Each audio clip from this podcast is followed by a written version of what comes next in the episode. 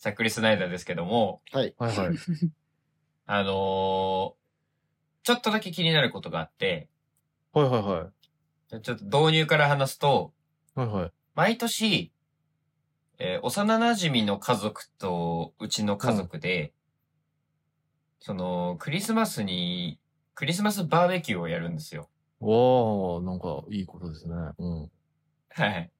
で、あのープレゼント交換会がありまして、はいはいはい。えー、なりますね。そうなるとね。はいいですはいね。そう。うん。あのービンゴゲームで順番を決めて、各々のものを引き当てるっていうおーはいはいはいはい。ことで、で、なんか年々、こう、まあ予算が決まってるんですけど、今年は5000円からえ、みたいな。え、ちょっと待って、一人、一人が？一人5000円。から？最低5000円ってことですか？最低5000円。これはなかなか、あ、なるほど。はい。そうなんですよ。合成ですね。出まして。で、まあ、あの、僕は、ちょっとあの、目にパッとついたもの、買い物行った時に目にパッとついたものを、これだと思って選んでしまったんで、全然5000円オーバーしてしまったんですけど、ああ、まあ、からだからね。はい。はい。あの、その話を職場でししましたら、はいはい。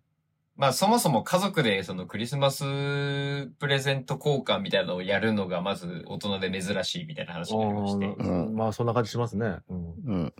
うん。うんなんか、うんあの、小さい時は、くね、やっぱりこの子供同士のクリスマスパーティーしようみたいな時はいろいろあったかなと思うけど、なんか大人だとね、うんだんだんね、みたいな。そうですよね。なんか言っちゃうと僕は、あの、最新型のインスタックスのチェキを買ったんですけど、えへえ。いいなそう。で、たまたまなんですけど、あの、僕好きな色がその青系と水色とか好きなんで、水色のね、ちょっとパステルっぽいチェキを買ったんですね。で、うんそしたら、姉貴が僕のプレゼントを引き当てまして、僕の姉が。ー、はい。うん。そしたらその姉が今推してるアイドルの推しのメンバーカラーが水色だったんですよ。お、おお。推しかすごく運命的だな、みたいな。なるほど。ちょっと、最初に姉貴高校したな、みたいな。そうなんですよ。なんか、なかなか、その僕も家族と仲はいいんですけど、うんその、プレゼン、ちゃんとしたプレゼントをあげるっていうことはあまりなかなかしてないので、なんだかんだ。普段ね。はい。だから、そのクリスマスのイベントという、その名目を使って、なんかこう、ハッピーになれたっていうだけで、なんかちょっと僕的には、まあクリスマスってやっぱいいなって思ったという感想です。めちゃめちゃいい話。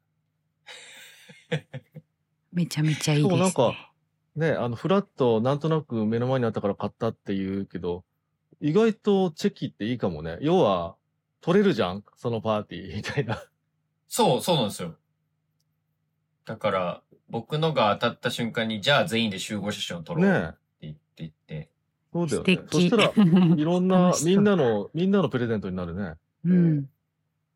そうなんですよ。だから僕的にはかなり正解のものを引き当てたなっていう、個人的にはちょっとね、俺やるやん。俺や、いや、考えて、考えてなかったけど、俺、運命引き当てたやん、みたいな。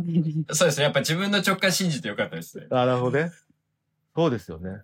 大体直感っていうのは意外とこう、実は無意識に考えていることの結果かもしれないですからね、人間の。うん。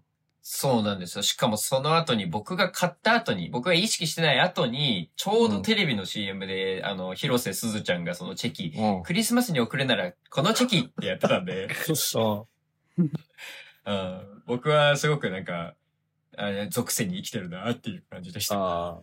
いあやまあ、これはフラグということで、ね、来年のドイラジおクリスマスやるとしたら、もお、あ、そういうことか。あ、なるほど。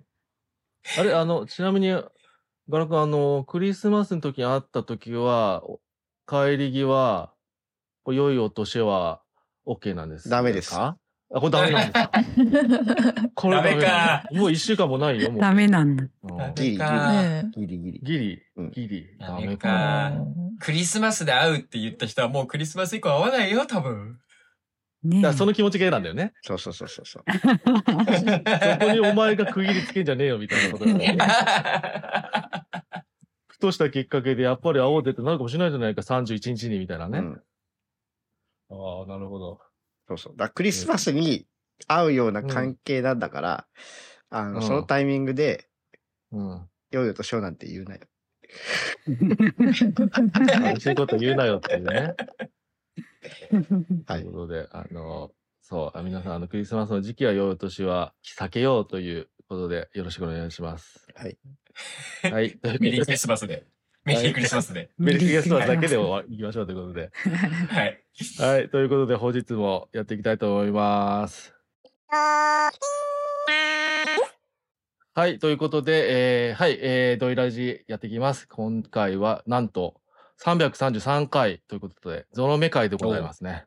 このゾロ目会なかなか次来るのなかなか遠いね、みたいな感じで、た そう大切にしていきたいゾロ目会ということで、しかもなんと今回は、はい、えっ、と、もう年末、いえー今収録してるんですけど、えーということで、はい、えーメンバー全員の2023年の、えー映画ベストを10個ずつ紹介していこうという回になっております。よろしくお願いします。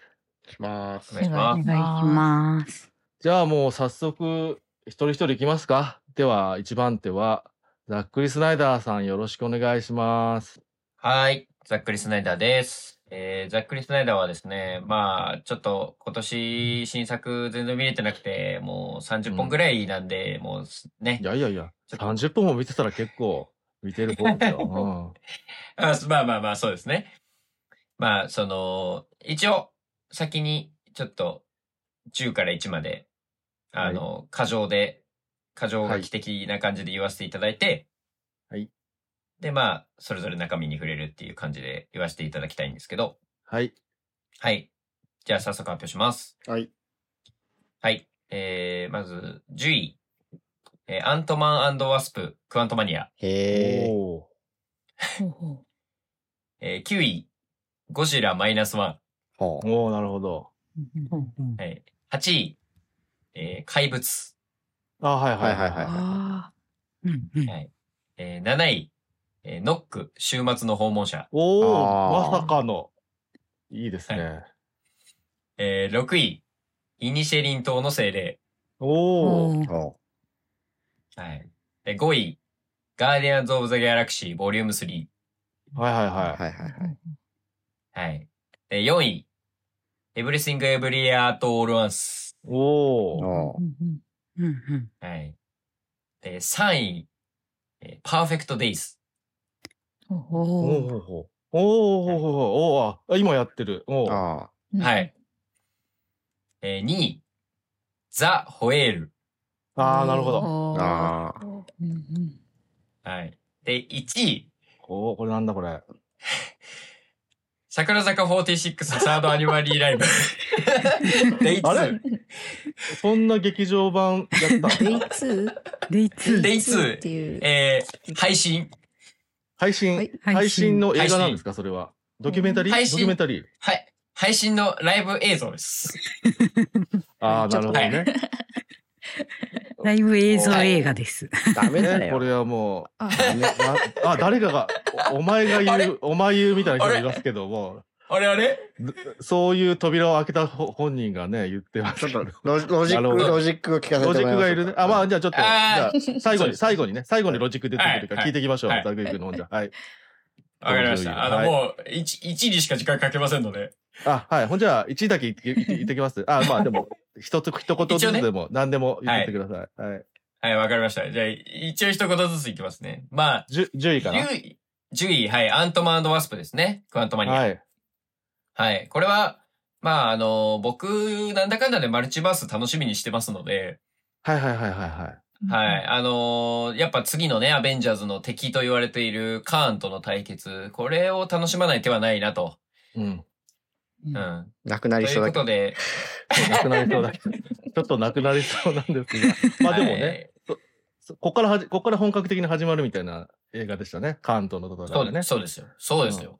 ね。あの時は、あの時は盛り上がってる感覚があった。自分の中では。あもうやっと、やっとほ、なんか、エンドゲーム以降、気持ちが本格的に向くぞと思ったと。そうです。なるほど。大事だ。大事な作品だったんだ。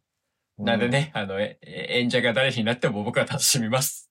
うん。頑張りましょう。あ、だってカンもうがね。うん。そうね。そう、カンは誰でも出誰 ますね。うん。ねそうそうそう。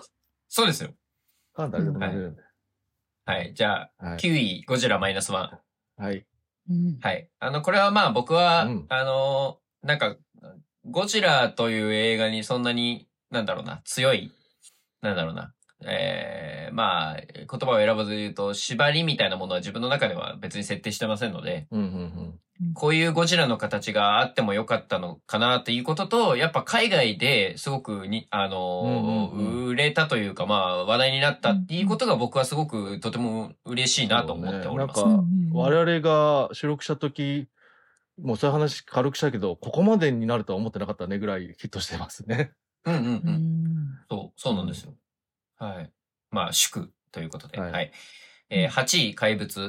はい。うん。これはですねう、んあのー主演の男の子二人があれだけの、なんて言うんだろうな、もうカメラに収まったあれだけの姿を見れるということだけでもやっぱ一見の価値はあるかなと。思いますし。あそうだね。あの二人が、あの瞬間できる何かっていうのをパッケージできたのは、この映画だけだろうしねっていう。うん、確かに。いや、ほんとそうだと思います。やっぱ誰も知らないの時の柳楽くんのような、んんんそうね。うん。そう、ある種輝きがあったのは、本当にやっぱ是枝監督、子供の撮り方うまいな、みたいな感じですかね。はい。で、第7位うん。は、ノック、週末の訪問これは者。なかなかこの問題作でしたけども。そうですね。でもやっぱシャマラニアンとしてこれは入れないといけない。なるほど。はいでもシャマラニアンの間でも問題作みたいになってましたけど。そうなんですね。僕は、うん。僕は好きですよ。うんうんうん。あ、うんおまけもいろいろ思うとこあるが、なんかいろんなことを考えると、なんかこれは、この作品はダメとは言えないみたいなスタンスでございます。そうです。なんか、はい。愛おしさが今回も溢れてたかなと。そうシャマランの愛おしさが、はい、溢れてたなと思いますので。はい。で、6位のイニシェリン島。うん。うんこれはですね、まあ、僕もやっぱり好きです。僕、僕もって誰、僕もって誰やねん一人称なんですようん単純ですけど。なんかその、この関係性だけで、まず映画丸々一本分引っ張れるのはすごいですし、普通に。うん。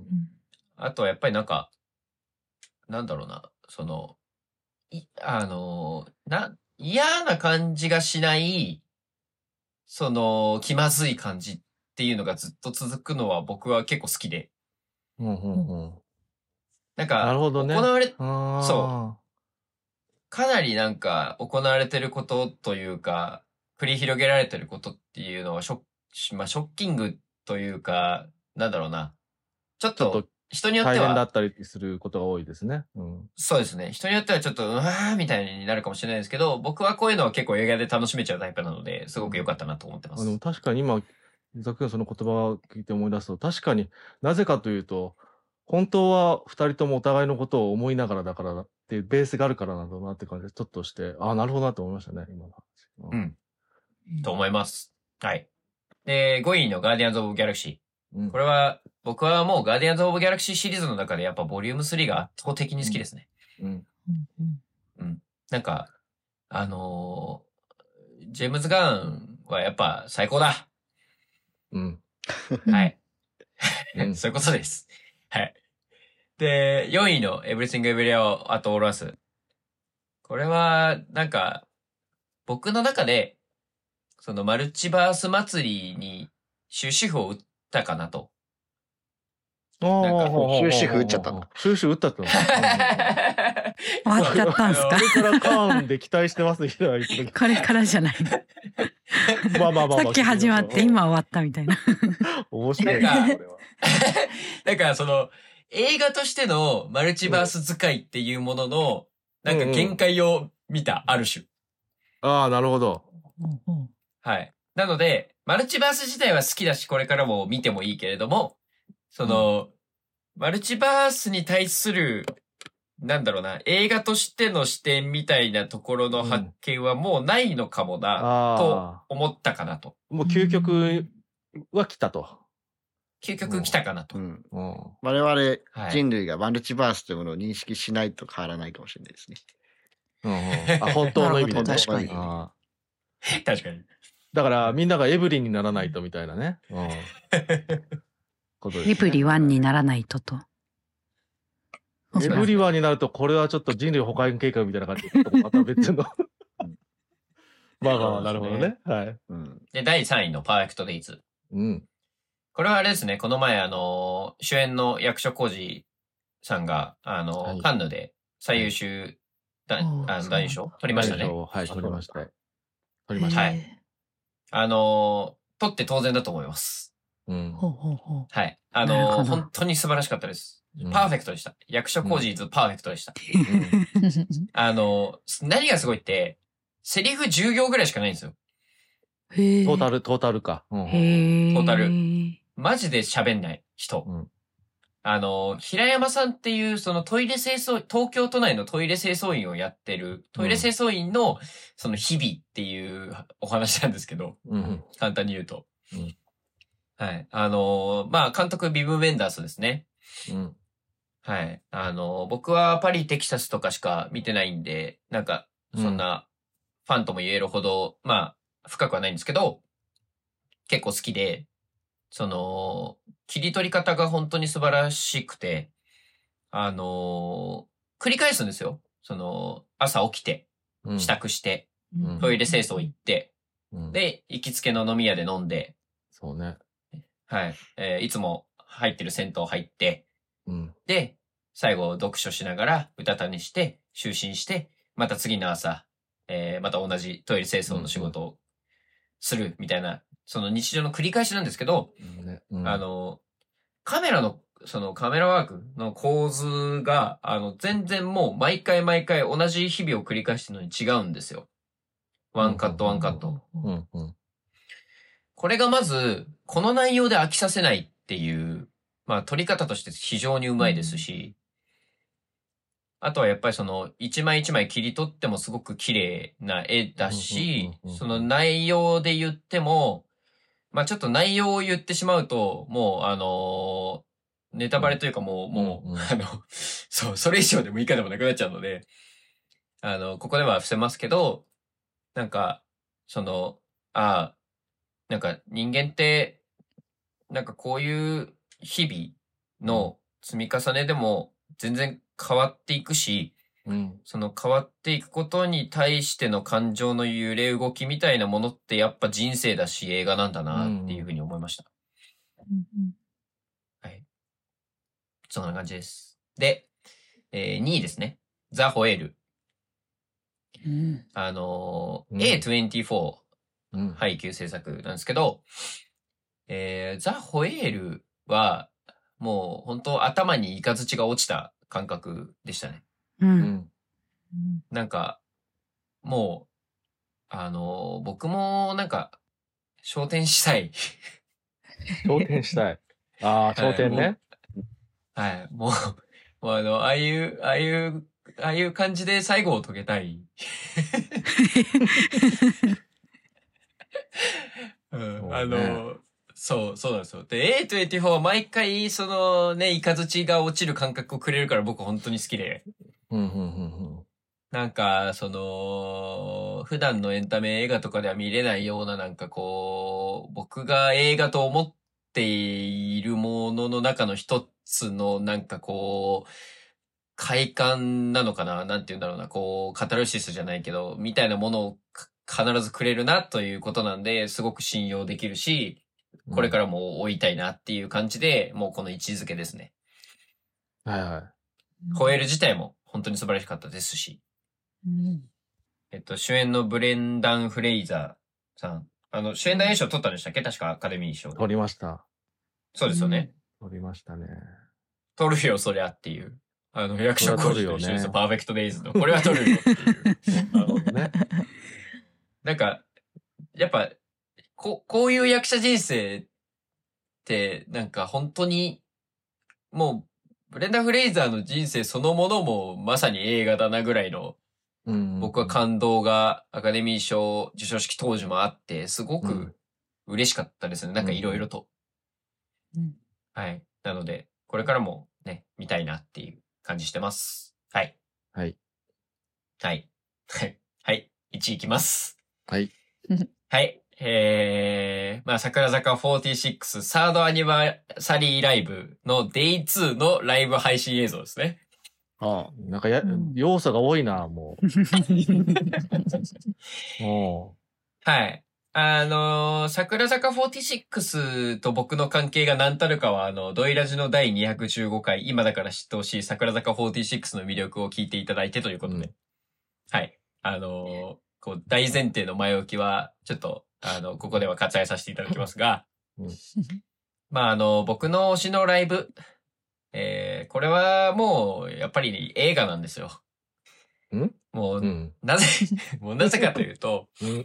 ここから大事、ここから大事だ。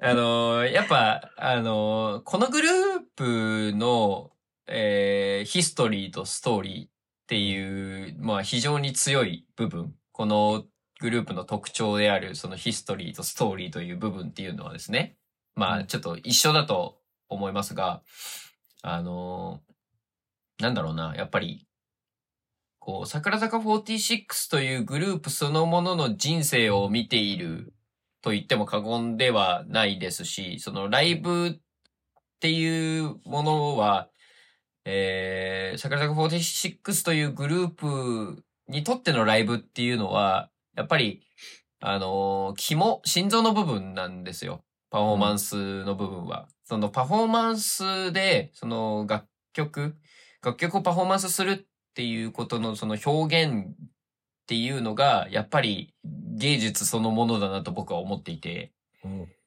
それはやっぱ、その映画のくくりの中でやっぱり、くくりの中にしてもいいのかなって思っているんですよ。その、人生を切り取るっていうことが、一つ映画だと思うんですよね、僕は。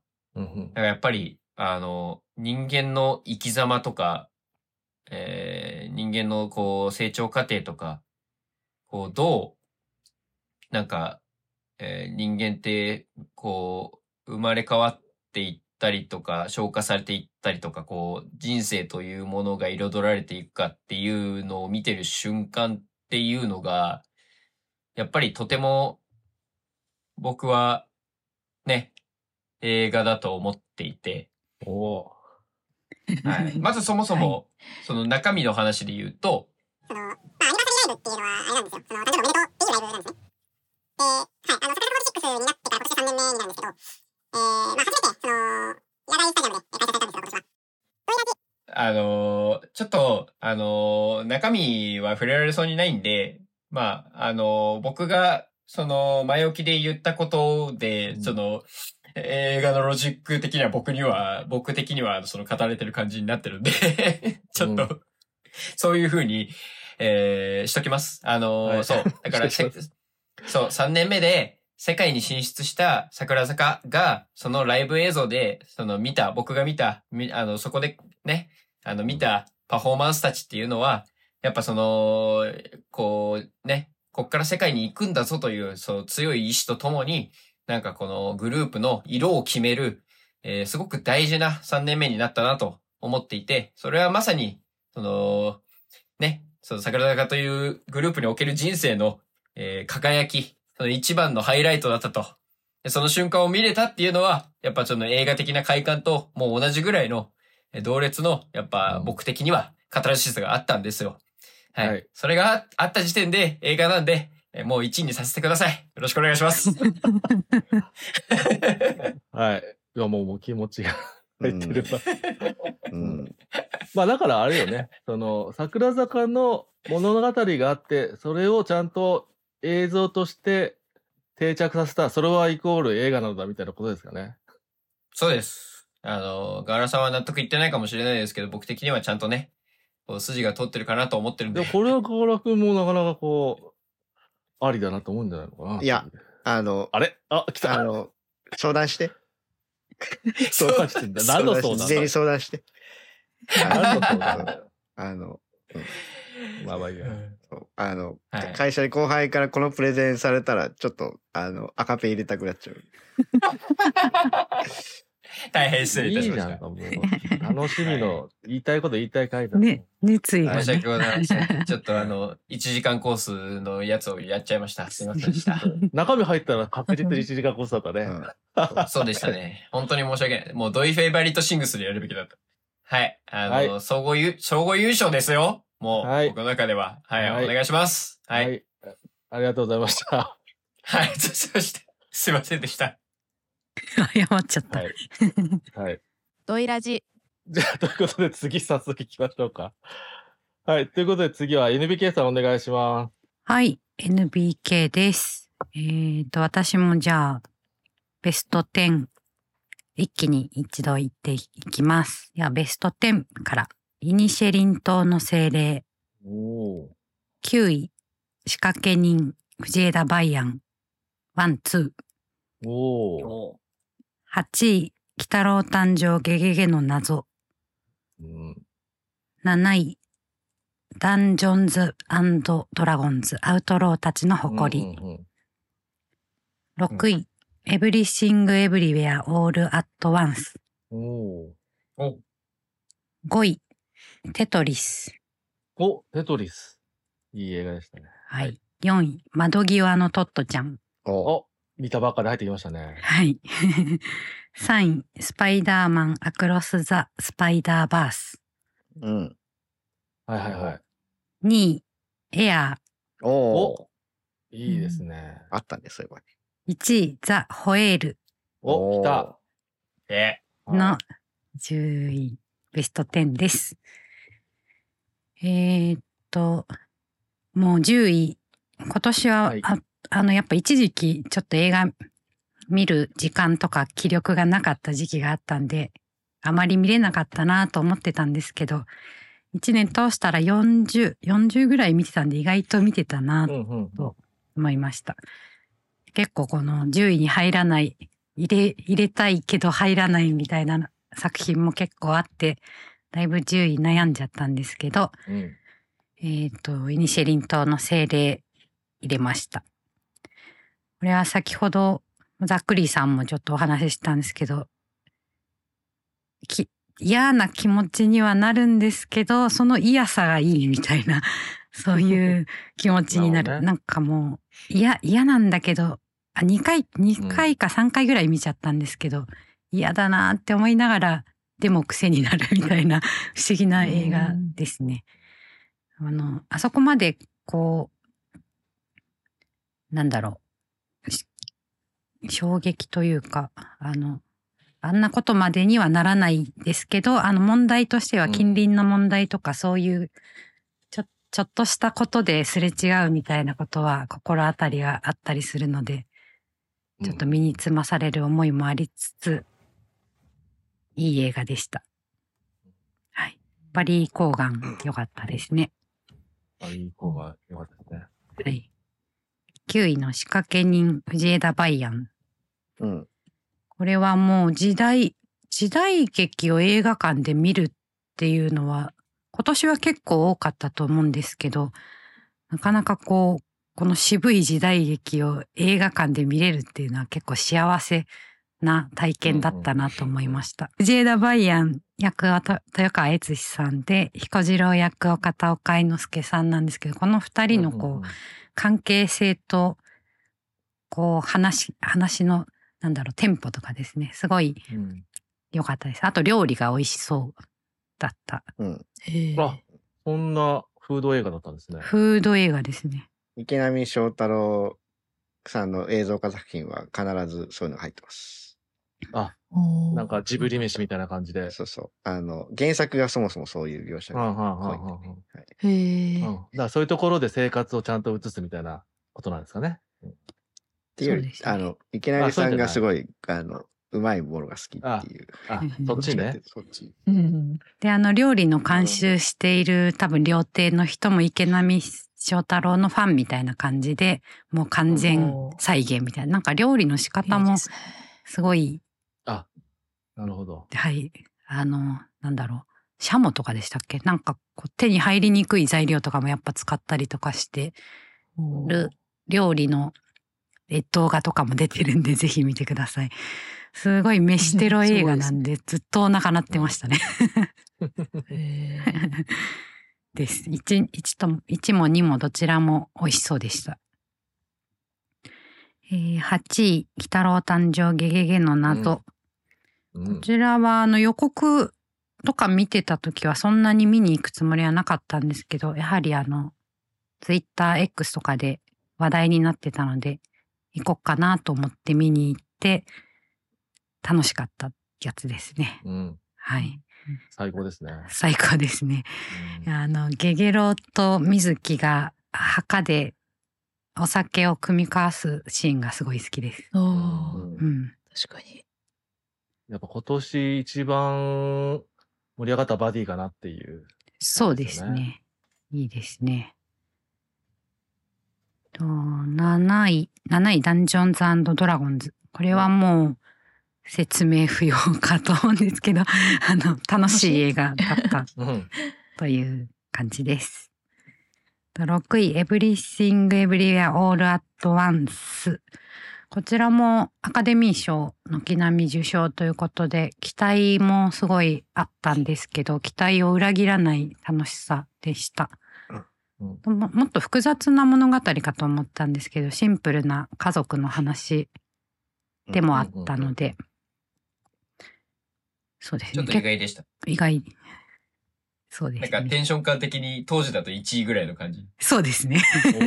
そうですね。結構見たのが前だったんで、どういう感想を持ってたかな、みたいな。ちょっと思い出しながらやってるんですけど、そう、もう一回見たいなと思ってます。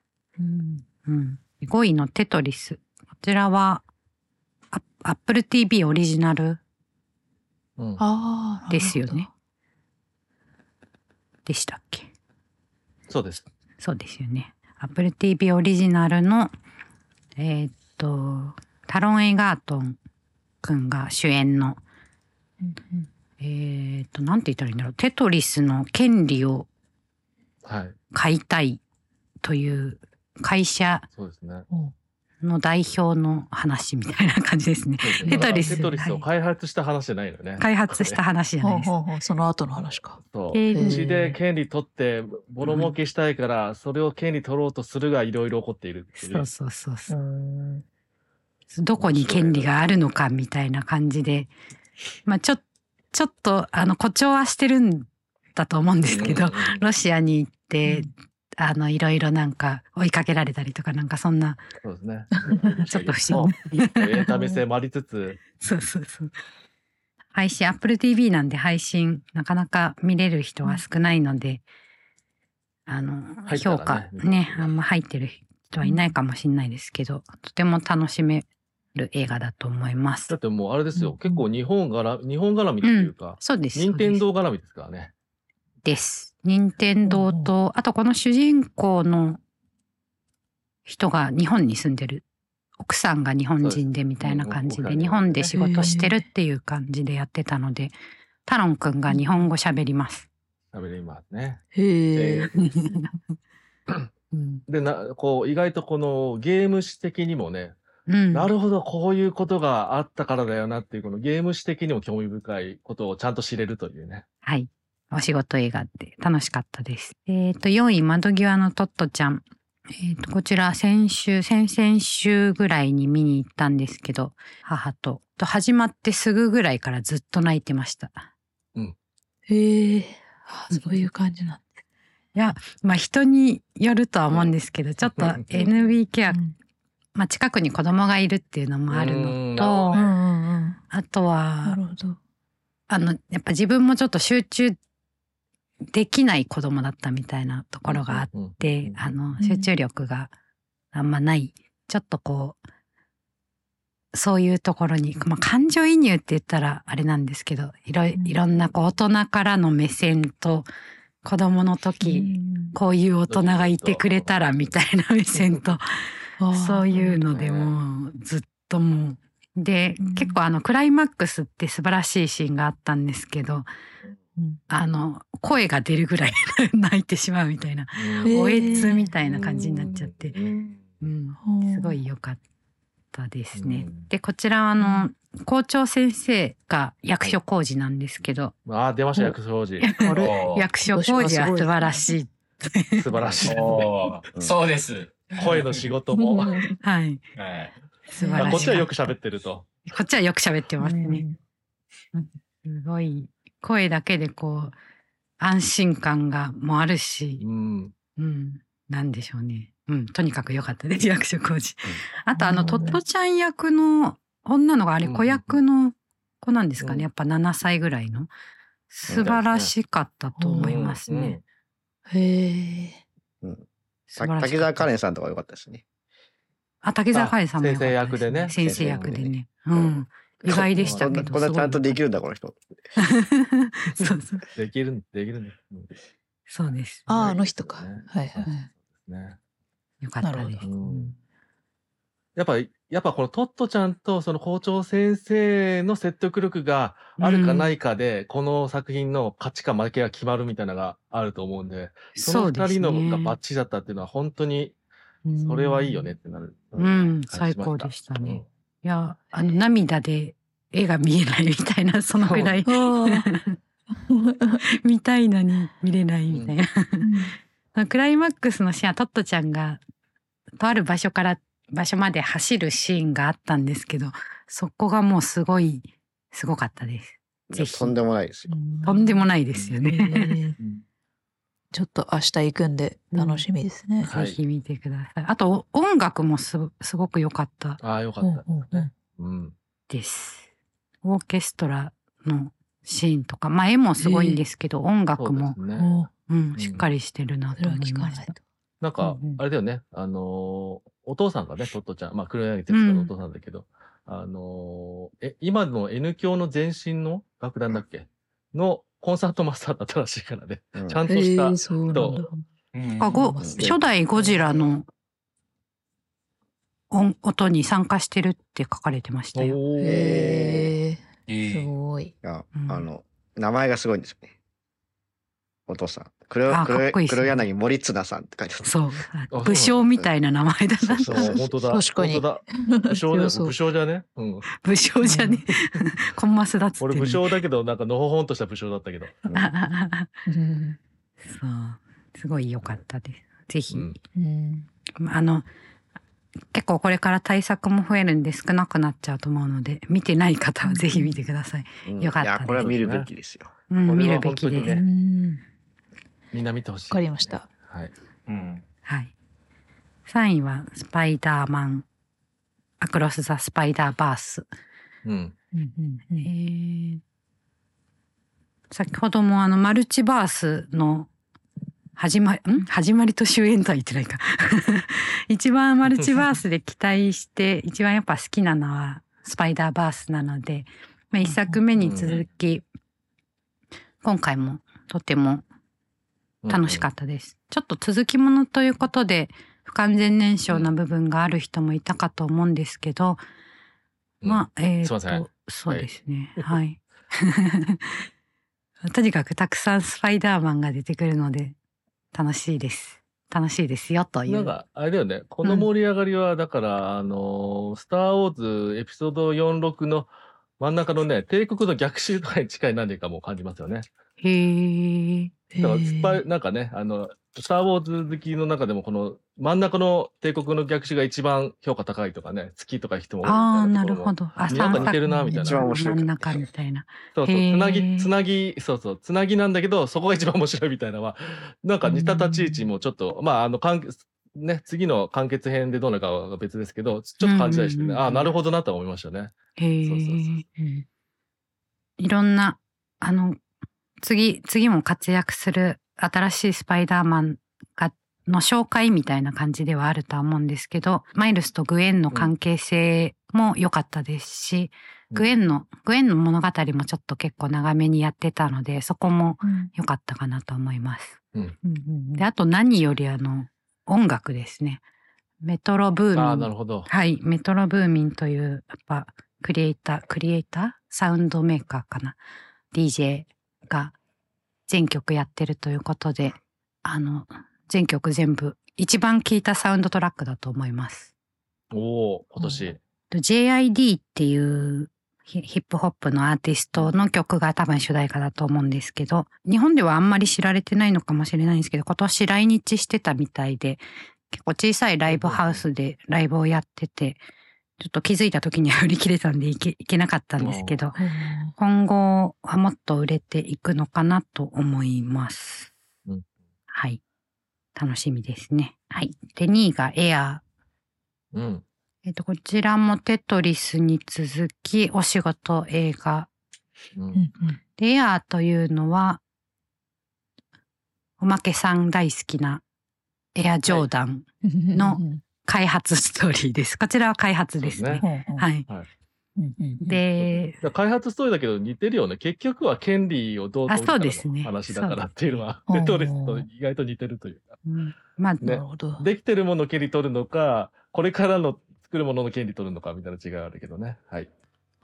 そう、権利が何かっていうと、まあ、スニーカー、誰、誰とこうコラ、コラボするかって言ったらいいんですかね。誰を広告に立てるかみたいな。広告に立てるかですね。そうですねもともとだと、その人のモデル作るってよりは、うん。自社の製品を履いてもらって広告塔になってもらうみたいな。そうそううんそうで、それまで大体そういうものでねって感じでしたよね。うんですね。で、それを誰にするか一。足でもあるという。はい。そうですね。っていうのが面白かったです。えっ、と、ベン・アフレック。いや、先にベン・アフレックって言っちゃったけど、主役はベン・アフレックじゃないですよね。そうマット・デーモン、マット・デーモンですね。マット・デーモンが主役で、幼馴染の仲良し二人が、そう。うん監督はベン・アフレック。まあベン・アフレックで。で、うんベン・アフレックがナイキの社長、うん。フィル・ナイトさんをやってまして、あの、あれですよね。久保っていうあの、パペットアニメーションありましたけど、とかと、うんとか、うんバンブルビーの自社取っている、あの、の監督さんのお父さんだったりしますねっていう。あ、そうなんですね。そうなんです。へえ。なあ、社長がか。ナイキの社長の息子が監督になってるんですね、映画の。あ、そうかそうか。へえ。そう。またこのベン・アフレックが いい味を出しててよかったです。ね。こちらは Amazon プライムオリジナルうんうんかな？そうですね。劇場も1ヶ月、劇場も2ヶ月前にちょっとやってて、みたい劇場で見たんですけど、アマプラでも見れるので、ぜひ見てください。1位はザ・ホエールです。多分もう今年はずっとホエールが1位だって言ってた気がするんですけど、ちょっとー、うんあの、ドイラジでもホエールうん。うんうん扱ったのでうん、感想はそちらで。はい。まあ、とにかく、はい、すごく、全編通してすごく好きって思っ思いました。何が好きかは説明できないんですけど、うん。うん。そして何を思ったのかもちょっと思い出せないんですけど、うん。うん。とにかく好きだという気持ちはうん。うんあります。はい。以上です。はい。ありがとうございます。はい。ドイラジでは、次行きましょうかということで、じゃあ、タンタンさんお願いします。はい。じゃあ私も、えー10位から1位までまず発表してって感想をちょこっとお話ししたいと思います。はーい、お願いしま第10位、ホーンテッドマンション。第9位、福田村事件。第8位、旅するローマ教皇。ほ第7位、うん第7位、シャザム、神々の怒り。第6位、インスペクション、ここで生きる。ああ。す。言ってたな。はい。そうそう。第5位、ザ・ホエール。第4位、すべてうまくいきますように。第3位、オペレーション・フォーチュン。お、へー第2位、胎児。あ、大事。えーそして1位、そうそう、あれです。はい。えー第1位が、えー過去を追うものですね。ああ。なるほど。はい。というラインナップとなっております。はい。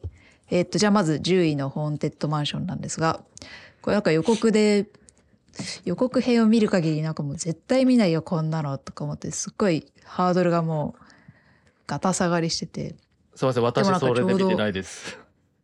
あそうですか私も見れてないです。そうなんかちょっと。ちょっと予定空いたからなんか映画行けるかなみたいな感じでこう調べたらもうちょうどいいのがそれだったからまあ一応言っとくかみたいな感じで、うんもう暇つぶしぐらいな感じで行ったらなんかめっちゃ楽しかったんですよ、ああ、はいはい。びっくりしちゃいましたいいな、はい見たい。うんうんいや本当いい経験でしたあと予告で判断しちゃダメですね 今年はなんかさっきからいろいろ予告で判断しちゃダメみたいなのがいこいくつか出てきてるね、みたいな。うんああそうですねゲゲゲの謎とかもねうんそういうトッ人もいたかトちゃんももしれないですね本当はそうですよ。予告よりああ、全然。良かった。なんか最初、確かに、そんな。大丈夫かねって思ったりとかしたりとか。うんうんうん。まあまあ、はい。はいはい。えー第9位の福田村事件が、これはえっと、そうですね、今年に2023年でちょうど100年経つっていう関東大震災の後に起きた朝鮮人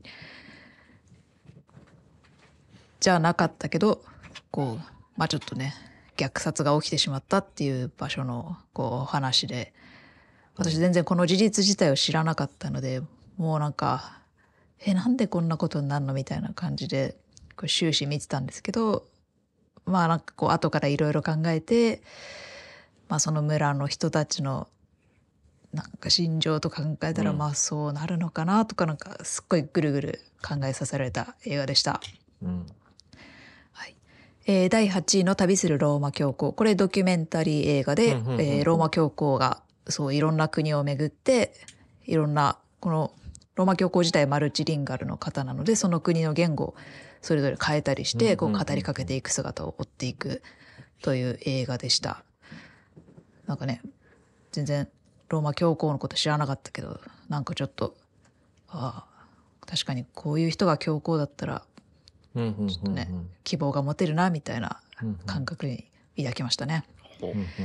えーはい第7位「シャザム神々の怒りうん。」まあ私あの実はシャザムが好きでしてね、はいはいははい。い、でももう続編はないみたいなこう噂を聞いたんですけどまあまあちょっとこの世間的にはちょっと、ちょっと大失敗的になっちゃって。ね、悲しいですね。ちょっと悲しいまあ、あのこれもストーリーは、はい、超王道な感じなんですけど、まあ、結構シャザムのいる家うん家族が私結構好きで、まあ、全然みんなお互い血つながってないけど、まあ、なんかいろいろありつつもうん生きていくみたいな姿が私すごい好きで、この映画もうん。好きでした。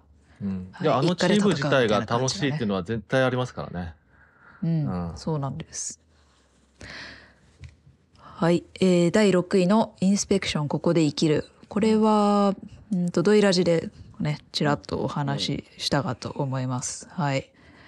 まあね、ガーンとなるシーンがあるみたいな、そんな感じで、うんはい、その見衝撃を引きずり。だけどな、ちょっと終わっちゃったんだよな。ああ、そうなんですね。配信来たみたいと思います配信とかはね、うん、あったらぜひ。監督の自伝的なやつなんですもんね。しかもなんか、そうですね。そうそうそうそうなんか。きっとそういうことも踏まえてみると、なおさら、おってなるようなうん内容なのかなみたいなのをちょっと伺っております。おそらくね。はい。で、えー第5位のザ・ホエール。まあこれはね、もうざっくりスナイダーさんも NBK さんもうんランキングに入れられて、私も大変良かったなという映画です。私、あの、ドイラジの回参加はできなかったんですがメールをしたためて送らせていただきました。はい。えー次が、第4位が、すべてうまくいきますように。という映画で、これはフランス舞台の映画で、とお金持ちの人が安楽死を選ぶんですが、まあ家族はちょっと反対で、でも本人はやりたいみたいな、そういうま。あ、やり取りを描いた映画で結構批判としては、結局これお金持ちの話じゃんみたいな、うん。選択肢のある人の話でしょみたいな感じの、まあ、批判はあって、まあそれはそうなんだけど、まあその中でも、できることできないことっていうのがある苦しみを描いた映画なのかなというふうに私は思っていたので、まあ批判はわかるけど、はい。これはこれでこの人の苦しみっていうのがよく伝わる映画だなってあこの人とその人の周りですね苦しみっていうのがすごくわ伝わってくる映画だったので、えー私的には大変良かったです、あ、フランスはオゾン監督。あそうですねああ、そうそうなるほど。うん。じゃあ、しっかりとしたそうなんだ。へ映え画ですよね。うんうん。うんうんまあでもそういう目線もいろいろ思いますよね。だから、ね、うんこう、いろんな人たちの世界の中でいろんなことが起こってるから、それぞれに対して、うんこれはおかしいとか言ってもしょうがない部分もありつつ、その中で何を見るかとは思いますしね、いろんな、あの、ことでね。うん。はい。うんですね。はい。えー、で、さ第3位は、オペレーションフォーチュンです。うん。1位じゃないんだなという。うん、1位いや、まあじゃないんだちょっとね、ちょっと、ちょっとやっぱ上がいたみたいな感じなんですが、のね。はい。まあやっぱジェイソン・ステイさんが出てくる映画、私毎年、毎回毎回うんチェックしてて、今年は2本ありましたよね。うんメグ・ザ・モンスターズうん。2ってやつと、オペレーション・フォーチュン。一応両方はい。チェックしてますが、うんまあちょっと私メグはねもともとシリーズ的にあんまり好みではないので、こちらに軍配が上がりました、いやほんとねステイサムいいステイサムの映画でした。もうなんか、ガイ・リッチー監督が最近お気に入りすぎて、もうう、ん。ステイサムいいよ、いい、いいステイサムを撮るためにいっぱい作ってくれてい。いですね。うーん。大変いいです。こう需要と供給が一致してるなみたいなそういう気持ちです。嬉しい、ね、でももう、あの、2024年ももう2つほど大きいものが決まってますからね。そう。ステイサムさんは。そうなんですよエクスペンダブルズの新作とああとあれビーキーパーですかね、はい。ってやつですよね。はいそう。あのね、私、当然ステイサム好きなんで、インスタとかチェックしてるんですけど、ビーキーパーって、養養ビー蜂家とか。キーパー、養蜂家。養蜂家え、本当に？ですよね。養蜂家ですよね。養蜂家っていうのは、蜂と共にうん。暮らし、こう、蜂蜜をうん。採取していくといううんそうそうそう。穏やかな映画な話だと。のかな？ね。穏なんか、やかな映えステイサムそんな珍しいじゃんと思って、と思ったらインスタチェックしたら、なんか普通に銃持ってて、え、なんで？なんか戦なってぜそうですね。なぜならばですね、監督がですね、デビッド・エアーさんだからですね、みたいな。あへーなんで脚本、脚本カート・ウィマーじゃん。あすごいですね。これは、リベリオンリベリオン。的な、だからガンガンだから型をするんでしょうか。なるほど。リベリオンとかさ、なんだっけ。うんえっと、完全なる報復とかさ。うんだから多分なんかびっくり展開あるじゃないですか。そうですね。なるほどね。ちうんちなみに今年ステイサム2本って言ったけど、ワイスピも入れたら3本なのでは？あ、ワイスピね。え、あーワイス出てなかったっけ？出てましたっけ？私も見て。ワイスピ自体はありました。ワイスピファイヤーブースあト出てた気がするんですそうけど。ですね。モモア、ジェイソン・モモアが超超絶可可愛愛いい、可愛いギャル、ギャルモモアちゃんが出てる。楽しい映画でしたよ。ワイステイサム出てたんでしたっけ？わかなんんかない。出てた気ジェイソン・モモアのイメーがジがする。そうですよね。一応、キャストには入って出てる、出てる、出てると。うんあ、。本当ですか？ええまあじゃ見てなかったですね。売れっ子ちょっとレコだ。売れっ子ですね。いや、嬉しいです。もう一番、今一番のアクションスターになってますから、名実ともに。いや、本当幸せです。来年も楽しみだなということで。うんはい。でした。はい。えー第2位は、胎児ですね。うん。これはなんか、なんかの時に、あー、デスパレートランをみんなで感想を話した時にうん私がちょっと引き合いに出したかなって思うんってます。これは、えっ、と、まあ、高校での銃乱射事件の被害者側のご両親と加害者側のご両親が対峙するといううんストーリーになってまして、まあ私ちょうどこの映画見た同時期ぐらいに、あの、友達がね、こう自分の子供がちょっといじめをしちゃったかもしれないみたいなそういう話を聞いて、なんかそこの苦しみみたいな話を聞いて、まあ、かつこの映画見たんで、あなんかすごい実感を持って見ることができたなという感じでう、ん。はい。結構心に残ってますね。ね。もう密室で、ほぼほぼ4人で話し合うだけみたいな。感じですよねはい。なんですね。かなりヒリヒリするというか、っていう感じですね。はい。で、えー第1位が過去を追うものですね。うんこれ、あの、もう前、前回には、こう最近見て、もう衝撃でしたみたいな感じで私、なんか喋ってたと思います。うん。結構まだ時々思い出して、うん。うん。うん。はあ、みたいな気持ちになってます。はい、以上です。ありがとうございました。はい、ありがとうございます。さすがタンタンさんだなっていうラインナップだったうなっていんう感じですね。。うん 緩急いいですねがある感じで。はい。ドイラジ。はい。そしたら、次はガワラくはいん、お願いします。えっと、10位、エンパイア・オブ・ライト。おうんーえうん。ー9位、えーバルダーズ・ゲート3からのダンジョンズドラゴンズ・アウトローたちの誇り。うん？ある何？あるいは、うんダンジョンズドラゴンズ・アウトローたちの誇りからのバルダーズ・ゲート3。なんかうんはいまあいまあまず、まず行ってみましょう。まず行ってみましょう。8位、ほかげ。あ、はいはい。はい。うん7位、鬼太郎誕生ゲゲゲの謎。うんうんうんときた、えー6位は窓際のトットちゃん。うん。うん。はいわあ、なんかこの並びいいね。ううんん。で、5位が、えー仕掛け人藤枝バイアン1、2。おーうんで、えー4位が聖地には蜘蛛が巣を張る。あう、ん。はい。えー3位、シャドープレイ。あはい。えーで、えっと、1位が2つありまして、おうえーまあ、1あ。つ目が、同率ってことですね。うんは。い。あの、イコライザーファイナルとか、あはいはいはいイコライザーシリーズでございます。はいはい。はい。で、うんまあ、うん、まあ、これ、うん。これ2位かな？うん。で、えっ、と、1位が、えっ、と、デヴィッド・ボウイ・ムーン・エイジ・デイ・ドリームです。えーはい。ですね。はい。まあ、10位のエンパイア・ブライトなんですけど、まあ、見た瞬間は今年1位とかオールタイムベスト入りかなと思ってたんだけど、なんかそんな雰囲気を醸してたうんな。次第になんかそこまででもないなっていう感じ。まあそういうことそういうことは誰でも起こるよ。はい まあまあまあ。はい。サントラは素晴らしいです。うん。うんあ、サントラ。サントラは、そうですね。アティカスロス。ス。アティカスロス、トレントレズナー、今年は4本出してますからね。ああ仕事してんな。はい。仕事してんな。はい。で、9位ですね。はい。あの、バルダーズゲート3は、えー、2023年ゲームオブザイヤー、えっ、と、アカデミー賞作品賞みたいなもんですね。に輝いたゲームじゃねえかっていうやつですね RPG になります。ゲはい。ーム。はいまあ、なんで、出たはい。なんでからのになってるかというと、あの、バルダーズゲート3もダンジョンズドラゴンズをベースにした作品なんですね。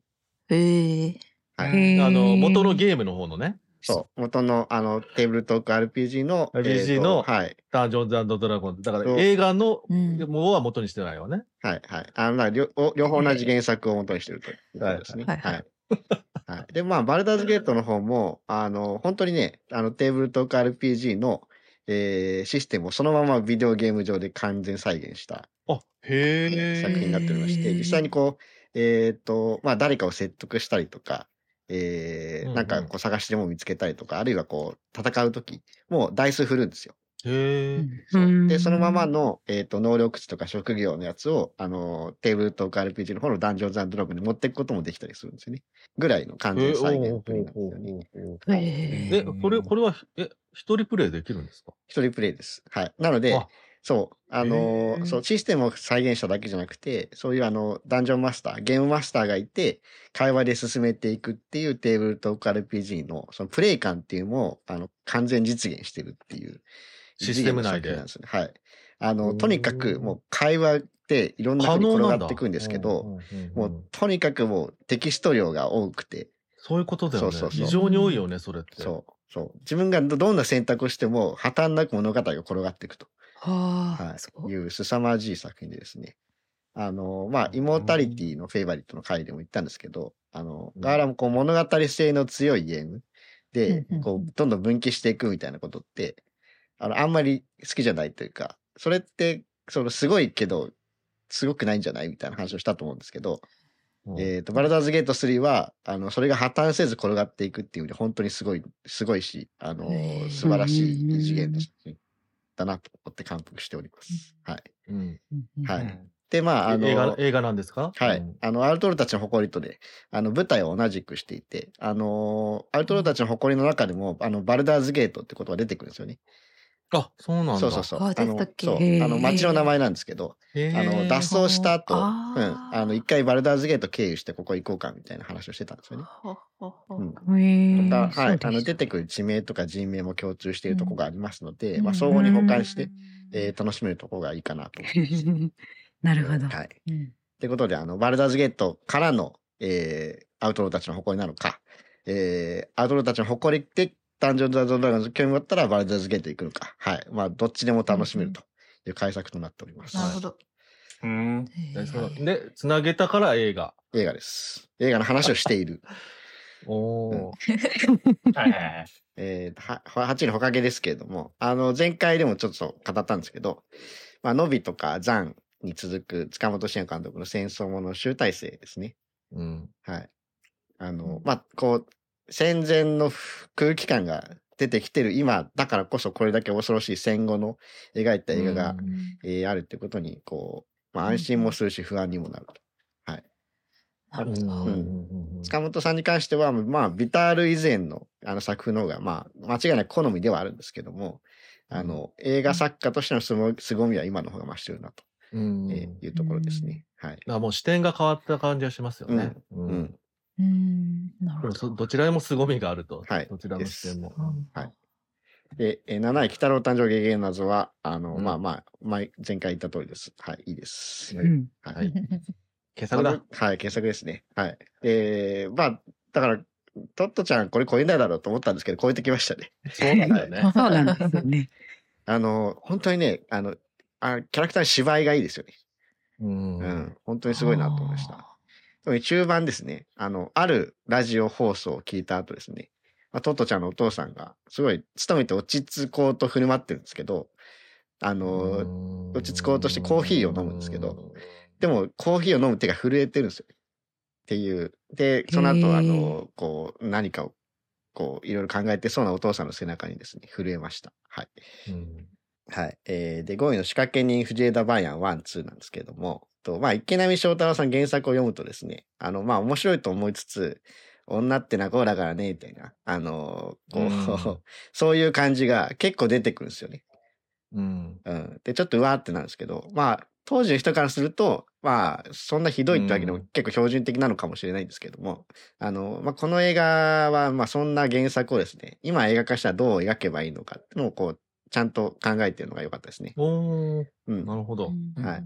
あのーまあ、藤枝バイアン、こう、お母さんが捨てられたことがすごいトラウマになっていって、その、女性に対して、あうんうんうんうんのーこう、いろんな思いを抱えている男なんですけれども、えっ、と、まあ、それがあるがゆえにかわかんないですけど、結構暗い色気のある、あの、感じですごい女性にモテるんですけど、あの、本には女性に対しては結構そういう複雑な思いがあると。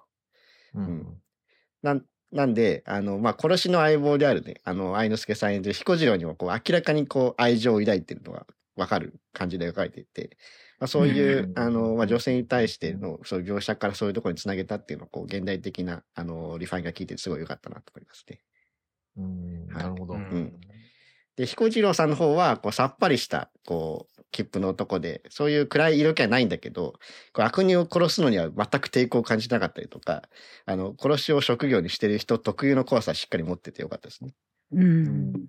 うん。で、あの、彦さんの方は、こう、バイアンから向けられてる感情を友情として解釈していそうなんだけど、こう、殺しに手を染めた者同士の、こう、あ暗い感情のつながりが、こう、バッチリあって、うん。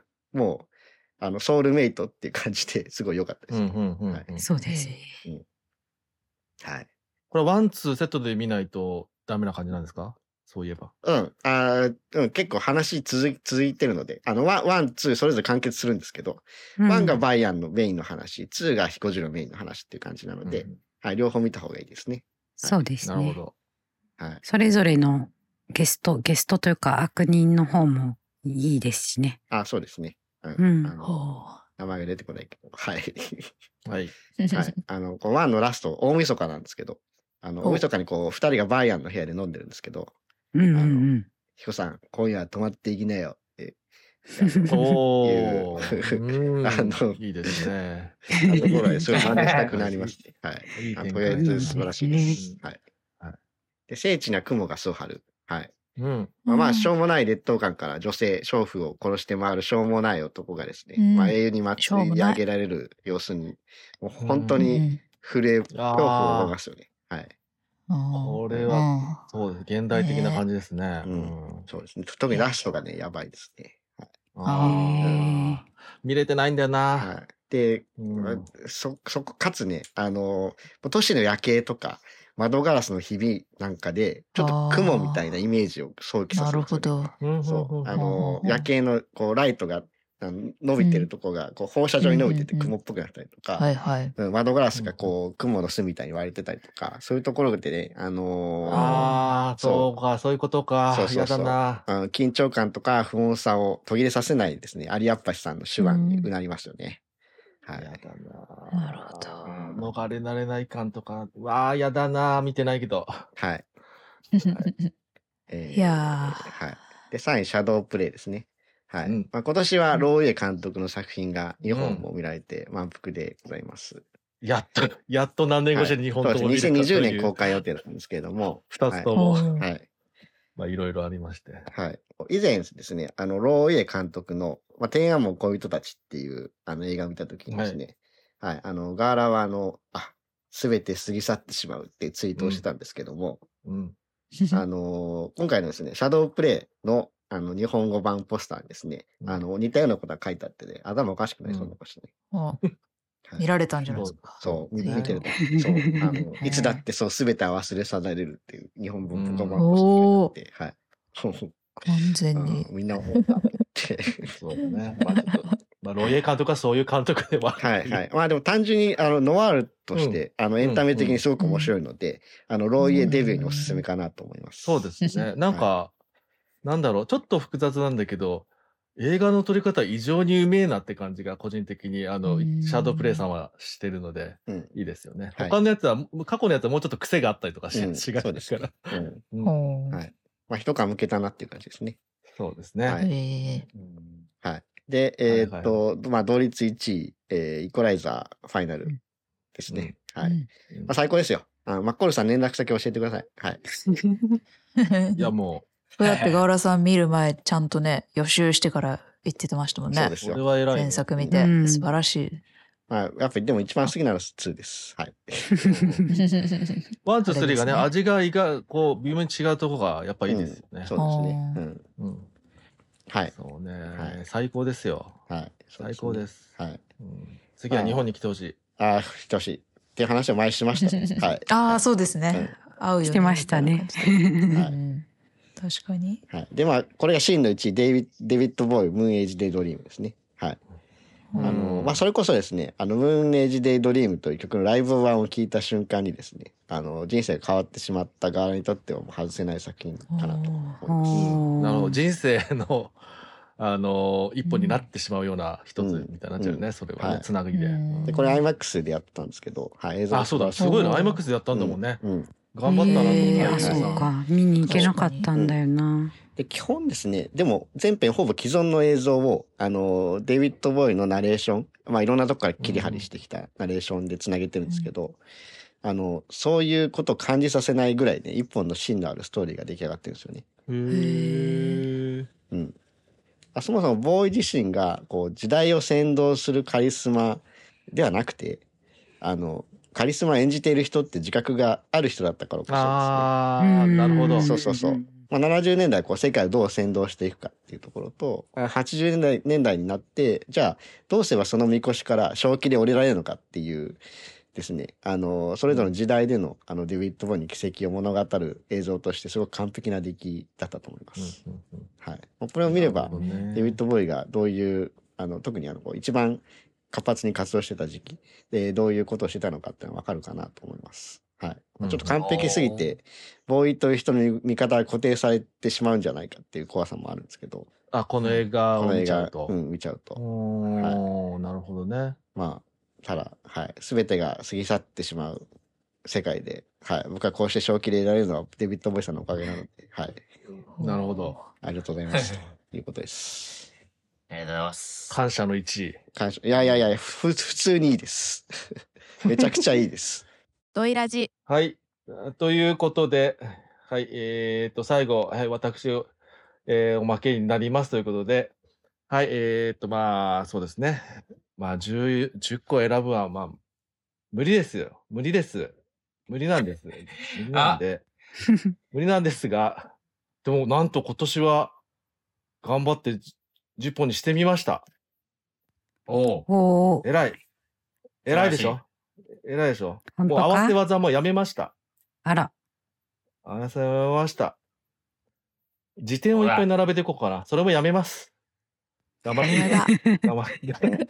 頑張っていきたいまあ、今の気分でつきましたんで、はい。またちょっとね、うん本当はもっと変わるかもしれないんですけど、じゃあ、えっと、私も10位から一旦、今の気持ち、今の勢いみたいなことも含みでつけたものでございます。いきます。はい、10位。えー、マエストロ、その音楽と愛とです。うんはい。で、9位。ベネデッタ。おはいで、8位、エゴイスト。うんうんおああ、はいはい。邦画のね。はい。はい、邦画ですね。はい。7位はザ・ホエール。はい。まあみんなが入れてたから外そうかなと思いつつ、ちょっともう入れ替えるのが よくわかんなくなったので、はい。はい。で、第6位、えー、フォール。はい。ああ。うんはいはいうんはい。で、えー第5位が、非常宣言。韓国映画ですね。はいはい。ああ。あで、まあ、いろいろ悩んだんですけども、はい、第4位。まあ、これは全然、でもね、実質1、実質1位ですね。本当は実質1位なんですけども、分かった分かった。あの、殿堂入りなんですけど窓際のトットちゃんうん。を4位にしまして、はい。で、第3位が、えーこちらは東京国際映画祭で見ました。畳という映画です。はい。はい。で、第2位が、えー私本当に好きですよ。ザ・フラッシュ。はいうんおうん。で、1位は、それでもやっぱり、そう、そうなんだよな、しょうがないよな、ということで、ガーディアンズ・オブ・ギャラクシー、ボリューム3。おーになるああ。こちらを1位にさせていただきました。はい。うんじゃあ、まあ、一個一個、ちょっとずついくと、えー、まあ、第10位、マエストロ、その音楽隊と、こちらはあれですね、今、えっ、と、ネットフリックスで配信が始まったかな ?12 月にね。はいで、劇場で見たんですけど、私。えーこちらグラ、ブラッドリー・クーパーさんが、えーまあ、主演で、えっ、と、監督もされていて、えーこちらは、あの、えっ、と、レーナード・バーンスタインさんという、あのね、えっ、と、偉大なる作曲家、指揮者の、うんえっ、と、家族に焦点を当てた、なんか偉業をこう見ていくっていうよりは、家族との関係性を焦点に当てた映画でして、まあ、あのまあ、ちょっと、えっ、と、ブラッドリー・クーパー、映画、うめえなっていう。ブラッドリー・クーパーはこのやっぱこう役者出身として、着実にこう、そういうイーストウッドとかそういうのに次ぐな、そんなになりそうな予感もビシビシ感じるような素晴らしい作品でございました。はい。で、あと、うんあの、途中でですね、あの、あの、これ本当に劇場で見てやばいなってなったんですけども、えっ、と、途中でですね、あの、ちょっと、あれ、教会のでなんか、えっ、と、ミサ曲やるのかな？なんか、あの、をオーケストラ、教会の中でオーケストラを指揮するシーンがあるんですけど、6分間、あの、止めないでって、こう、一曲丸ごとやるっていう、そこのね、臨場感がやばすぎてですね、もう、劇場で見たからって音響がすごかったかと思うんですけど、もう、鳥肌立ちまくりでね、びっくりしました。いいなぁいいだからこれね、本当は劇場で見てもらいたいんですけど、ちょっともうそろそろ終わっちゃうんですけど、まあ、ネットフリックスでも、ね、あの、音響良くして、こう集中して見てもらえるといいんじゃないかと。あと、キャリー・マリアンが大好きなんですけど、最高の演技でした。奥さん役なんですけどね。はい。ということで、ちょっとあの、今年、ね、あの、我々の中に入ってないけど、話題になったターというね、ケイト・ブランシェットさんの映画ありましたけど、あれとかにもこうつなげてなんか見れるという感じもありつつなので、へーターが良かった人は見ていただいてっていう。ターはなんでああいう話なのかって言ったら、こういうこともベースになるんだなってことも分かったりとか。まあだから、そうなんですね。そう。まああの、そういうことでございます。で、ナバイサインストもなんかそんな、すごくこう、ね、あの、陽気でいい人なんだけど、本当に一緒なこともありつつ、みたいなこともありつつ描いております。はい。見てください。はい。で、次、9位、ベネデッタ。はい。こちらはですね、えっ、と、あれですね、2月ぐらいかな。ポール・バーホーメン監督の新作ですね。あの、まあ、私、ポール・バーホーメン監督、すごくと、あの、特別好きとかでもなくて、全部見てるとかでもないんですけど、これはもう、やばい面白さですね。最初から最後まで。すごい、で、やばくてすごい面白さでしたね。ということで、もう、ポール・バーホーメンって、本当にやばいんだなと。でも、超エンタメで、こんな語り口で、こんな最高の映画作れるんだなということで、すごく面白かったです。うん。はい。見えなかったな。はい。ぜひ、また見てください。はい。で、8位のエゴイスト。こちら、あの、日本の映画ですね。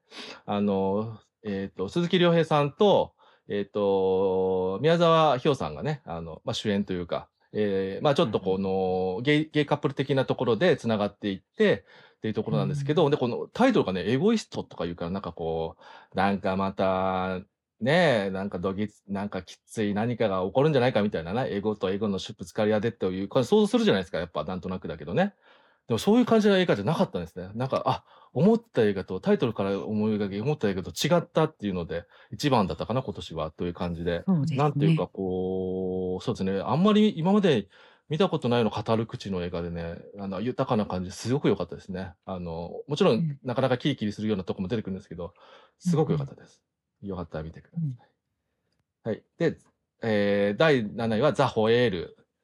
もうザ・ホエールはもうみんな言ったんで、うん最高ですね。はい。うんもう、なんていう最高でか、この人間っていうか、人間世界っていうのは、この、なんかいろいろなものが区別つけられなくて、もう、どうしようもなさとか、素晴らしさとか、あと、まあ、すなんかいろいろある中の果ての絶望とか、そこから先の希望とかも、すべてが区別つけれず、まんまあると。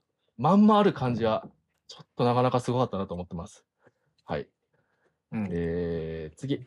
えー6位は、フォールですね。あのー落ちるのフォールですね。これ2月ぐらいの映画だったかな。あのーなん、ちょっと、な、どれぐらいの高さか忘れたけど、なんかすんごい高い電波塔にですね、あの、女の子2人が登ってですね、えっ、と、降りようと思ったら降りれなくなってですね、さあどうしようという、ああのーはいはそういうワンシチュエーションものなんですけど、なんかあのまあ、まずあのお話の作りとかも、その一つ一つのドラマ、なんかね、あの、もう伊達とかも、まあ、一人一人の人生に合わせてしっかりちゃんと作られてて、いや、これはよくできてるなと、話自体もよく考え、だからやっぱこういうものってちゃんともすれば、ね、飛び道具的な出落ちみたいになるけど、そうじゃなくって、ちゃんとそれを成立させるためのちゃんと考えている。めちゃくちゃよく考えてるっていう映画だったなと思ってます。で、あとあの、これも、あの、今年一劇場体験ですね。あの、映画館で見てですね、俺も本当に、あの、怖くなりました。高いところってマジ怖いっていうのを、なんかもう体の、なんかこう、か実感を持ってですね、ちょっとお股もキュッとかなりながらずっと見てて大変でした。はい。い。ちょっと高所恐怖症の人は、絶対無理な映画では、そうですね絶対無理な映画ではあるんですが、すごかったです。はい。ということです。ザ・ウォーク割に。あ、そうですね。もうザ・ウォークの日にならないです。もへえうず、ずーっとだから、ほぼ。そりゃやべえな。いやーそっかそっか。そうなんでごうんざいます。うんはい。で、次。えっ、と、が第5位は非常宣言。えっ、と、韓国映画ですね。えっ、と、まあ、あの、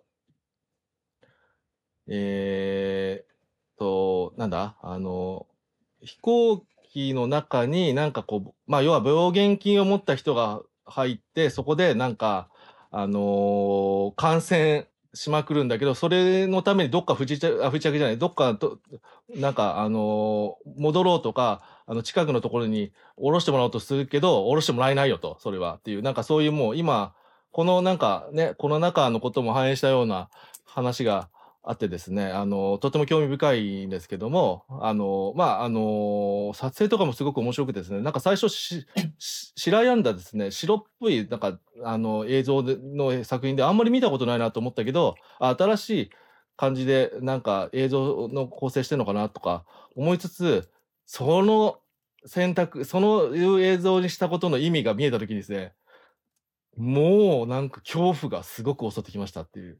こんな体験初めてな、みたいなことがあったりとかして、うん、あと一人一人の役者の、もう、あの、ソン・ガンホとかイ・ビョンとかも、いっぱい出てますので、えーっと、名、あのあと、名優が、はい、あの、や、あの、役者の熱量とかも込みですごくいい映画でした。で、あの、現在ですね、あの、あの、個人的に、え韓国映画ベストワンに今なっております。はい。という作品でございます。よかったら見てください。はい。で、4位。窓際のトットちゃん。こんなものはですね、あの、殿堂入りなんですけども、うん一旦4位にさせていただきます。殿堂入り。このものはね、殿堂入りです。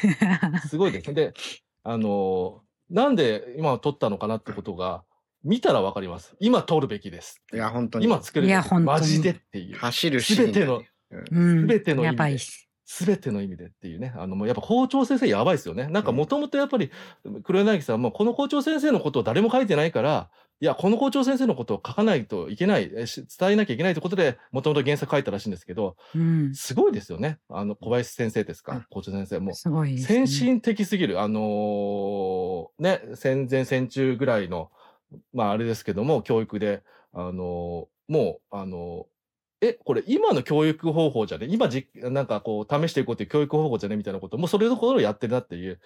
あもうやっぱり先進性っていうのは、実際いろいろ考えてると本来的には普遍性なんだなってこともわかるとうん。いう。うん。アップデートっていう言葉じゃないんだよな。もともとあることをちゃんと、あの、見ていこうっていうものなんだよなとも思ったりとか、うんもうね、語りしろがありすぎますよね。いろんな意味で。戦争のこともしかりとか。うん。うん。もう最高ですね、というところで。でも、そう。でもラ、ラスラストにやっぱこの人の、この人は狂狂気でこれやってんだなうんそうそうそう。そううんそういうとこもちょっと入れつつ、あ、だから、そういうことを、だってできるってことは、尋常じゃない何かを持ってる人なんだってところを、ちょっと狂気じみたうんことも含みで入ってるけど、そもそもが狂気っていうことはさ、別にさ、悪いことじゃないんじゃないかなと思ったりもしてます、うんおまけは。熱はい。意ってことですもんね。そう。熱意の高まりを狂気と呼んでるだけかもしれないし、うんっていう、うん、ことでございますね。はい。そんな感じで、もう必見でございますね。全人類必見みたいな感じで。うんあと、あのーね、あの、こういう言い方するとあれなんですけど、今作る意味って言うと、ちゃんと黒柳徹子さんが、あの、全部チェックして監修して、うんで、あの、ちゃんとナレーションもね、最初最後入れるってういう。ん。ここの当事者性、本当、ええその原作者、当事者の人もちゃんと関与してっていうのは、やっぱりちょっとあまりか想像したくないけど、年齢的なことを考えると、やっぱ今やっておくべきだよなと。うん。いうことも含めて、いろんな意味で今、うん、ああとあねれ、あの、黒柳徹子さんなんですよね、トットちゃんがね。そうです、ポそうですね。ットちゃんがね。ううん。そういうところのそういうまあ実際とは違うみたいですけど、そういうところのこう、うん。あの、何かが担保されてる感っていうのも素晴らしかったですね。そう、素晴らしかったです。あとはい。あの、の自分の時に言うの忘れちゃったんですけど、発達障害っていうのも、その多動っていうののすごいしっかり描かれているっていうのが素晴らしいと思いました。うんうんうんうん。うんそのままで描かれてますよね。そのままでいい悪いじゃなくてね、うん。素晴らしいです。なるなるほど。はい。ということで、はい。あの、ね、ちなみにトットちゃんはね、なんだっけ、世界でギネスに載っている、あの、一番売れた自伝らしいのでね。へ世界中でえ。も使われてこれは個人的に思ってるの2500は万部です。あの、来年アメリカでも公開されて、アカデミー賞を取ってるの欲しいなと思ってます。はい。そうですねあの、で、メッセージ的には世界に通じるメッセージが入ってますので、本当にということで、よろしくお願いします。はい。で、次3位の畳。えーこちら、東京国際映画祭で見まして、これ、畳っていうのはね、あの、本当に、あの、意味的には、あの、日本の畳のことですね。うんはい。で、これどういう話かというと、あの、なんで畳かって言ったら、あの、世界の、あの、柔道選手権が舞台になってるからで、畳の上で戦うね。なるほど。そう、これ、あのーえっ、と、大元にあなった、えっ、と、出来事もあるらしいんですけど、それしかも日本の武道館でやったのかな。あの、その大会の時は。はい。あの、まあ、ちょっとそれができなかったので、場所をジョージアに変えてやってるんですけど、えー柔道の世界大会で、あの、あ、女子の、あの、部門なんですけども、はい、えっ、と、要は、あの、主人公が、えっ、と、イランの選手なんですね。イランの。はい。で、こう、順調に勝ち進んでて、もう、今年、今回は優勝するぜ、みたいな感じなんですけども、それで、あれ、ちょっと待ってよと、このまま順当に行くと、決勝とかで、イスラエルの選手と当たるってことが見えてきて、そしたら別に本人たちは仲いいし、よし、なんか、あのね、あの、頑張って勝ち進もうみたいな感じなんですけど、えっ、とね、えーイランのね、政府当局がですね、えーお前ちょっとイスラエルの選手とちょっと戦うのはちょっと良くない、良くないので、えーちょっと途中で棄権しろっていうイランの選手に、主人公に、えっ、と、連絡が来ると。でも、いやいや、優勝する気満々なんで、みたいな。みんな応援してくれてるんで、家族とかもっていう。うんって言ってたら、だんだんだんだん有効的なえーっと、今家族どこにいるのかな？家の前にいます、私たち。大丈夫ですか？みたいな。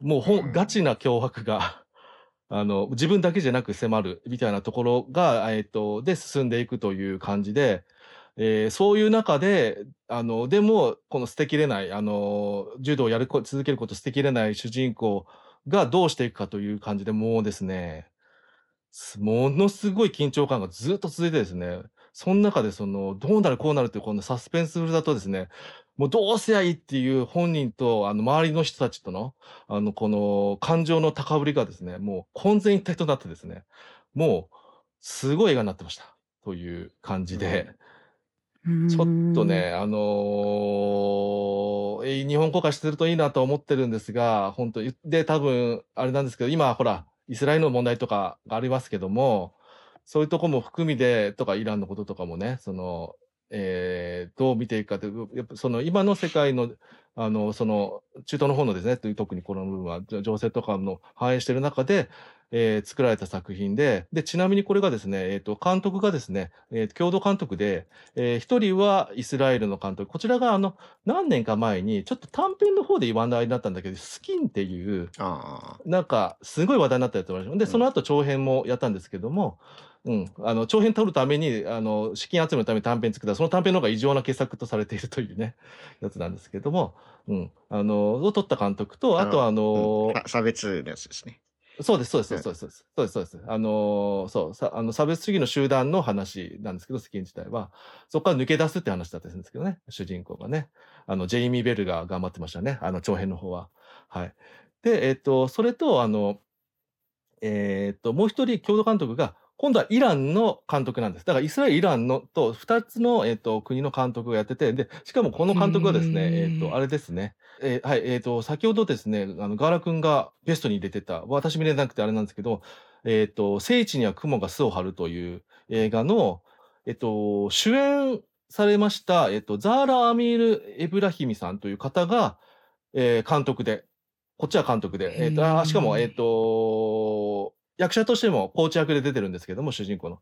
やってまして、という感じで、しかもですね、あの、なかなかこう大変な、あのー作品なので、えっと、制作自体は、で、別のジョージアで撮って、えー国の、あのータイトルや、えっと、俳優名なども暗号化して秘密裏に撮影されたみたいなところで作ったっていう。わなかなか大変な、でもこんなすごいものを作ったなということで、素晴らしかったです。はい。なので、できたら公開してほしいんですけど、なんかね、ちょっとね、この東京国際映画祭の時に、最中に、あのかあの監督が、その、なんだっけ、イスラエルの監督が男性の来てたんですけど、あの私が見た時は Q&A 出てたんで、途中で帰って、それはなぜかというと、ちょっと、そう、あの、イスラエルの問題のやつで、ちょっとね、えっ、と、イスラエル側の、あその、プロパガンダ映像とかを編集とか作成してるとかあって、まあ、いろいろあってですね、なんか、あの、帰っちゃったりとかして、なんか、そういう部分では逆になかなか難しいけど、逆に言うと、その、これは共同監督で、イランの監督も関わっているからっていうところには希望を持ったりとかして、まあね、イスラエルのことは最近、ね、あのタランティーノやスピルバーグなどもちょっといろいろありますので、難しい問題があるんだなとは思いつつ、はい、えっ、と、これ、こちらの公開ちゃんとされることを期待して、ぜひみんなに見てもらいたいなと思います。あの、普通に異常に面白い、あの、な興味深いという話だけじゃなくてね、いろんな要素が、異常に面白い映画にもなってますので、え見ていただきたいなと思いつつ、サインさせていただきました。はい。で、次、えー、に、ザ・フラッシュです。あの、最高なんで、はい。あの、うん僕的にはすごい好きです。はい。あの、すごい好きです。はい。まあ、あの、どっちかというと、ザ・フラッシュがちょっと思ったのは、やっぱ前、うん、うーんと、あの時、うドイラジで話喋った時も言ったかな、やっぱマルチバース映画って言ったんだけど、マルチバース映画っていうのを全面化しないで、どっちかというと、ね、やっぱり、あの、ね、バック・トゥ・ザ・フューチャーとか、あの、バクタラ・フレイクトみたいなものの映画の最新形として、あの、見れば、もうちょっとこう、素直に見れるんじゃないかなと思っておりますよ、皆さんという感じでございます。はい。うん。えーで、えー1位、ガーディアンズ・オブ・ギャラクシー・ボリューム3ということで、あのー私はですね、あの、どちらかというと、ガーディアンズ・オブ・ギャラクシーシリーズ自体はそこまでハマってなかったんですけど、一作目とかもそこまで、ああ、いや、すごい普通に楽しいなぐらいで、あの、みんなが大好きみたいなとこにはハマってなかったんですけど、あのーいや、もう、このガーディアンズ・オブ・ギャラクシー・ボリューム3は、もう MCU 中で一番大好きになりましたね、という感じで、はい、あのー。うん。やっぱりロケットの話、ロケットの話だなということで、最高でした。最高でしたし、なんかもう、最高でした。終わり方とかも最高でした。うん、最高ですうね。ん。うん。ガーディアン、やっぱこう、チームっていうのはやっぱこうね、ガーディアンズ・オブ・ギャラクシーみたいなチームがいいなと。いろんな、ね、いろんな、みみんな違ってみんないいじゃないですけど、みんないいとこもあるけど、ポンコツなとこもいっぱいある。そういう中で、それでもみんなで、あのね、こう、力を合わせてやっていくっていうところに対しての、こう、一番いい、あの、シリーズなんじゃないかなと、改めて思いましたので、はい、1とか2とかも見直してみようかなとか思ったりもしつつ、よかったです。ということで、以上になります。はい。半と10分にしましたということで。とうございます。はい。ということで、はい、えー、よいしょ、我々の、はい、あの、メンバーの、はい、ベスト10、えー、でございましたということで、まあ、それぞれに、それぞれの個性が出てるベストだったなと思いますね。まあ、一番多かったのはやっぱりゾ、ザ・ホエールは結構多かったですかね、みんなの中でね、というのはありましたよね。ね。そうですはいね。うんザホイール見てください、皆さん。見てなかったら、ということで。ということで、はい、えっ、と、2023年も、えっ、と、結構ね、いい映画いっぱいあったなと思いますよね。なんか本当に入れれない映画いっぱいあって、本当に。そうですね。そうですね豊作だったんじゃないかなと思いますので。うんうん。いや、本当にいっぱいいい映画だった。うん。はい。ということで、えー、2024年もたくさんいい映画が見れることに期待ということでよろしくお願いします。はい。お願いします。お願いします。ドイラジもよろしくお願いします。お願いしお願いします。はい。ということで、えーエンディングになりますので、えー告知ある人、どうぞ。NBK です。お、MK さんが告知。あこれやですよ。初めて告知させていただきます。えーと、ちょっと、ちょっとした知人があの関わっている映画作品をご紹介させてください。えータイトルはマリの話という作品です。浜口竜介監督の下で助監督を務められた、えー高野高野徹さんという方の作品で、えー、とどうどうやらあのクラウドファウンディングなどであの制作費等を集めて作作成された映画らしいです。で、えー、うんと主演が成田由美さんとピエール滝さんです。主演。あ、ピエール滝さんも主演なんですか？はい、ピエール滝さんが出てるそうです。という感じで、えー、と上映はえーと下北沢の K2 という映画館で1月4日まで上映されてるそうなのでもしあの見に行ける方はぜひ行ってみてください。うんえー、と一応あの2月から長野県の方でも上映が開始されるようなことが X で書いてありましたので、えー、と見逃したか見逃したっていうかあのもし見たいという方はあのぜひ行ってみてください。以上です。こう、全国にちょこちょこ動いてくるって感じなのかもしれないですね。そうですね。はい。よろしくお願いします。はい、えーじゃあおまけからですね、おまけがスタッフやってる映画ファンの集いのお知らせです。えー次回がですね、1月、はい、あの、2024年、あの、一発目ですね、1月28日日曜日に映画ファンの集い、えー六本木でございます。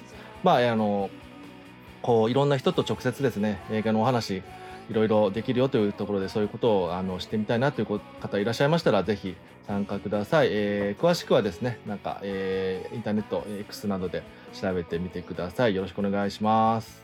はい、ということで、はい、えー今回、えっ、と、メンバーの2023年の映画ベストで揃いまして、はい、いろいろ、えー面白かったなと思いますけれども、えーで、えー今のところ次回に対する予告、えー、と募集などはないので、もし何かあったら、えー、と X などで、えーお知らせするかもしれないので、ちょっとチェックしてみてください。はい、ということで、えー一旦2023年締めて、2024年に向かおうということで、ええ ごめんなさい 2024年もドリラジの方よろしくお願いします。よろしくお願いし。ますということで、えー、とお相手はおまけと、ざっくりスナイダーと NBK とタンタンとガーラでした。ということで、せーの、またねー。またねまたね。良いお年を。